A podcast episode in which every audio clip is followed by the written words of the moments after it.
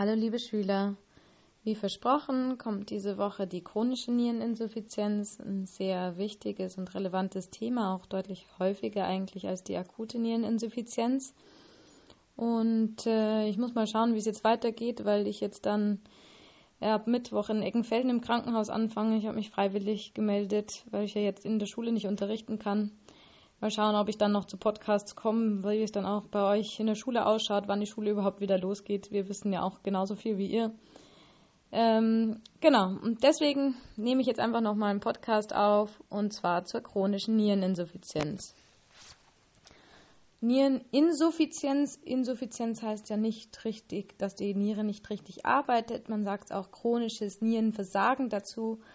Ähm, das heißt, dass die Nierenfunktion immer weiter abnimmt. Ähm, die Nierenfunktion ist also gestört und nimmt langsam immer weiter ab, die Nierenfunktion. Das ist irreversibel, also wenn die Nierenfunktion dann mal abgenommen hat, ist es sehr schwierig, die Nierenfunktion wieder zu, zurückzubekommen. Das heißt, es ist eigentlich irreversibel, geht nicht wieder zurück und äh, sind meist beide Nieren betroffen. Es ist eine sehr häufige Erkrankung im Alter. Sehr viele alte Menschen leiden darunter. Die Nierenfunktion nimmt einfach im Alter immer weiter ab. Und es kommt dann zu einer Uremie, einer Harnvergiftung, sagt man da im Deutschen dazu. Das heißt, die harnpflichtigen Substanzen häufen sich im Blut an, bis es dann durch diese Anhäufung der, dieser Substanzen eben zu Problemen führt. Kommen wir zu den Ursachen. Die häufigste Ursache dafür die chronische Niereninsuffizienz ist in über 30 Prozent der Fällen eine diabetische Nephropathie. Diabetes, wisst ihr ja, ist ein wichtiges Thema und macht auch, äh, ja, einen Großteil, hat im Moment auch mittlerweile schon einen Großteil der Bevölkerung. Und das Problem beim Diabetes sind ja die Gefäße. Das heißt, die Gefäße werden, verschließen sich, ähm, werden durch den Zucker geschädigt. Und das kann einmal die großen Gefäße betreffen, aber es kann auch die kleinen Gefäße betreffen. Die großen Nierenarterien, die zuführenden Arterien, die quasi das Blut in die Nieren leiten, sind da einerseits betroffen, aber auch die kleinen Gefäße in der Niere. Das heißt, wir haben eine doppelte Belastung durch den Diabetes und dadurch äh, ist es auch häufig ein Grund, warum ein Patient eine chronische Niereninsuffizienz beim Diabetes entwickelt. Dann gibt es die hypertensive Nephropathie, wie der Name schon sagt. Hyper ist zu hoch, tensiv ist der Druck, also durch einen Bluthochdruck. Nephropathie, Nephro ist die Niere, Pathie die Erkrankung. Also haben wir eine hypertensive Nephropathie.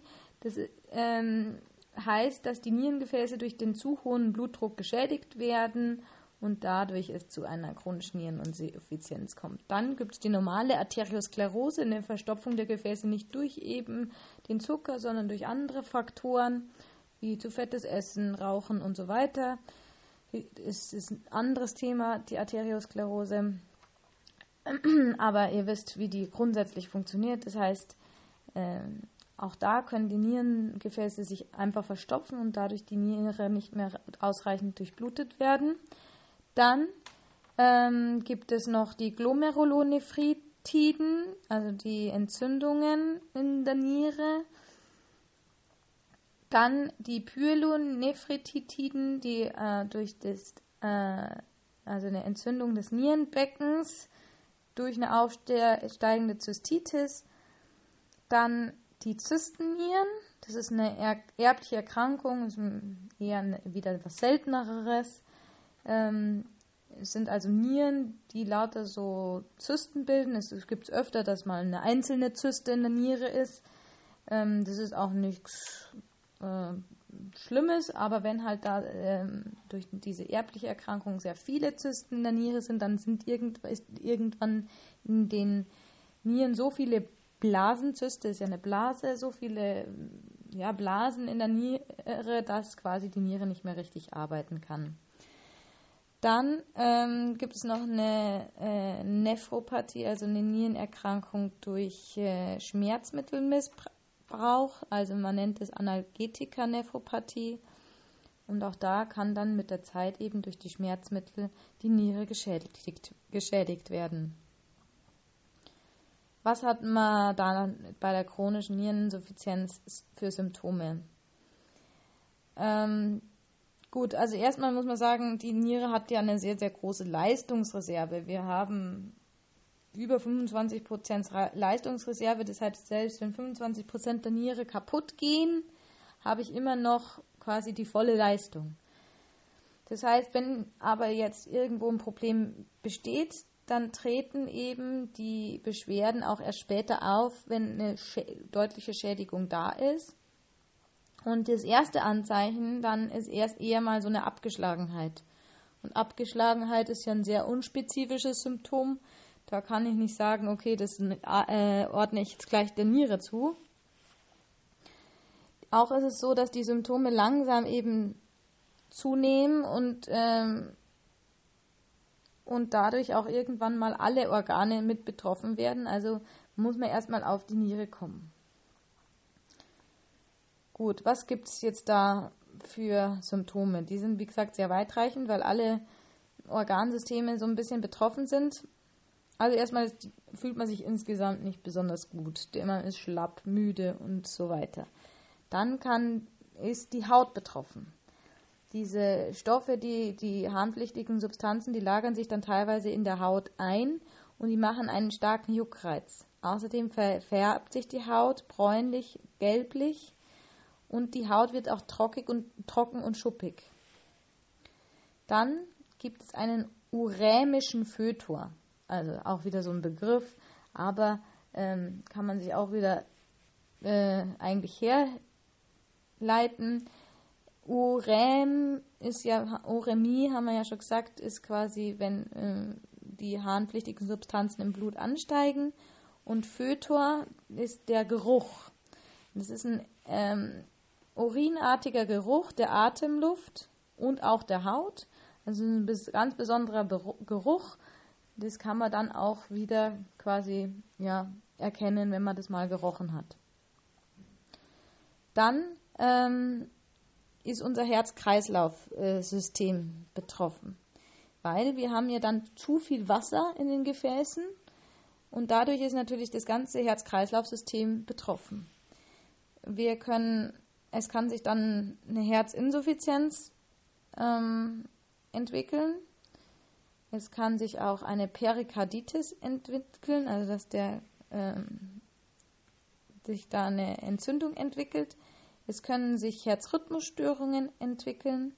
Es kann durch den zu hohen Wassergehalt eine Hypertonie entstehen und natürlich Ödeme. Dann kann durch den Rückstau, auch zum Beispiel bei Herzinsuffizienz, kann sich ja dann auch ein Lungenödem entwickeln. Also das heißt, das Ganze staut sich in, in die Lunge zurück und ich habe Wasser in der Lunge. Ich habe dann auch Pleureergüsse und ähm, eine Lungenentzündung dann auch aufgrund des Staus. Eine Pneumonie kann sich entwickeln. Im den Magen-Darm-Trakt betreffend entstehen häufig äh, Übelkeit und Erbrechen. Auch Durchfälle können sich entwickeln und natürlich eine Appetitlosigkeit. Durch die diese ansteigende Harnsäure kann ähm, also Harnstoff- und Harnsäurewerte können auch im Nervensystem Probleme entstehen. Man, es gibt Konzentrationsstörungen, auch psychische Veränderungen sind schon beschrieben worden, Kopfschmerzen, Verwirrtheit, auch Krampfanfälle oder sogar ein Koma und eine Polyneuropathie, also quasi äh, Wahrnehmungsstörungen in den, Gefä äh, in den Nerven. Dann kann es im Blut kann's zu einer renalen Anämie kommen. Renal ist ja wieder von der Niere kommende Anämie ist die Blutarmut, also eine Blutarmut durch verminderte Bildung von Erythropoetin. Die Niere, wie ihr wisst, bildet ja Erythropoetin. Das war ja eine der Aufgaben der Nieren. Und wenn jetzt das nicht mehr gebildet wird, äh, kann es eben zu der Anämie kommen. Dann kann es auch zu einer Blutungsneigung kommen durch eine Veränderung der Blutplättchen. Dann gibt es auch noch die renale Osteopathie. Ähm, auch die Niere ist ja auch im, im, spielt eine wichtige Rolle im Vitamin D-Stoffwechsel. Und auch da haben wir dann wieder Pro quasi äh, Probleme mit den Knochen. Wenn ich quasi dann äh, dieses äh, Vitamin D nicht mehr richtig bilden kann, dann habe ich ja, kann eine Osteoporose zum Beispiel entstehen. Und dann entsteht noch die metabolische Azidose. Das ist eine Übersäuerung des Körpers durch das verminderte Ausscheiden von Säuren, Harnsäure zum Beispiel, ähm, Harnstoff, auch die äh, äh, Protonen werden einfach vermindert ausgeschieden und dadurch wird der Körper übersäuert. Gut, also ziemlich viele Symptome. Ähm, meist kommt halt jemand dann in die Klinik äh, oder zum Hausarzt, sagt einem, ihm geht es einfach schlecht und dann werden eben wird eigentlich nur so ein Check-up gemacht und nimmt dann mal alle möglichen Werte ab und dann fallen eben die schlechten Nierenwerte auf und dann kann man sich die Symptome meist auch erklären. Gut. Was macht man zur Behandlung bei einer chronischen Niereninsuffizienz? Ähm, erstmal sollte man alle nierenschädigenden Substanzen vermeiden. Dazu gehören viele Medikamente, vor allem die nicht sterilen Antirheumatika, also die Schmerzmittel wie Ibuprofen und so weiter. Ähm, dann sollte der Blutdruck optimal eingestellt werden, weil ein zu hoher Blutdruck natürlich die Niere noch weiter schädigt. Auch Harnwegsinfekte sollten konsequent therapiert werden, damit die Niere nicht noch weiter geschädigt wird. Ähm, dann muss man eventuell eben Erythropoetin geben, Vitamin D eventuell geben.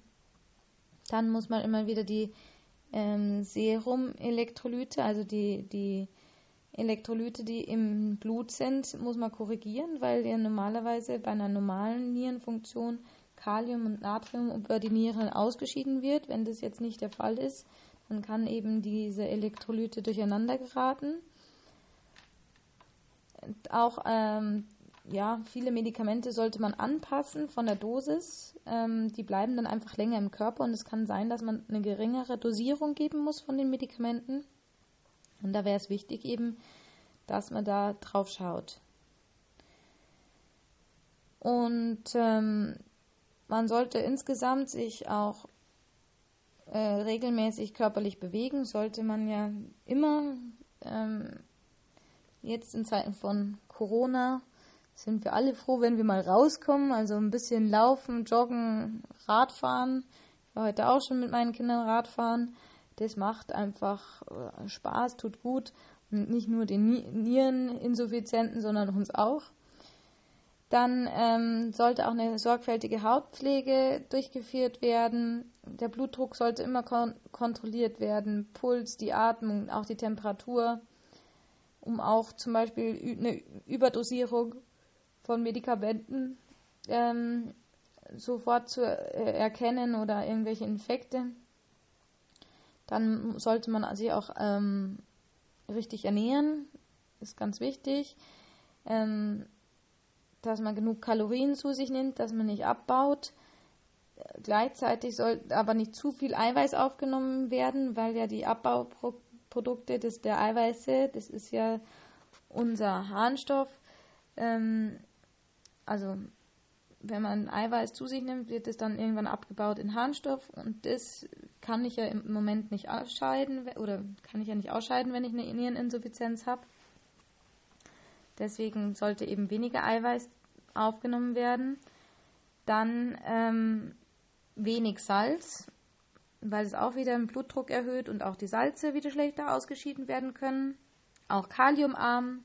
Also ihr seht schon, man muss sich da sehr, sehr anpassen. Wenn man wirklich sich da drauf schauen will, dann ist es schon ja gewisse Anstrengung, damit eine gewisse Anstrengung verbunden, dass man sich da richtig ernährt. Auch die Phosphataufnahme sollte eingeschränkt werden ähm, und eventuell eben dann die Vitamine und Spurenelemente, die eben fehlen, muss man dann eben aufnehmen. Und auch nicht zu viel trinken. Normalerweise sagt man immer mehr trinken, aber wenn natürlich die Niere nicht mehr richtig funktioniert, dann muss auch die Trinkmenge angepasst werden. Falls jetzt das schon sehr weit fortgeschritten ist, braucht man dann eben die Nierenersatztherapie. Und das ist aber dann äh, das nächste Thema, das wir dann angehen. Ähm, genau, wie funktioniert eben eine Dialyse? Wie kann man eben die Nieren unterstützen und das Blut reinigen? Dazu kommen wir dann vielleicht im nächsten Podcast. Ich wünsche euch eine schöne Woche und macht's es gut. Tschüss.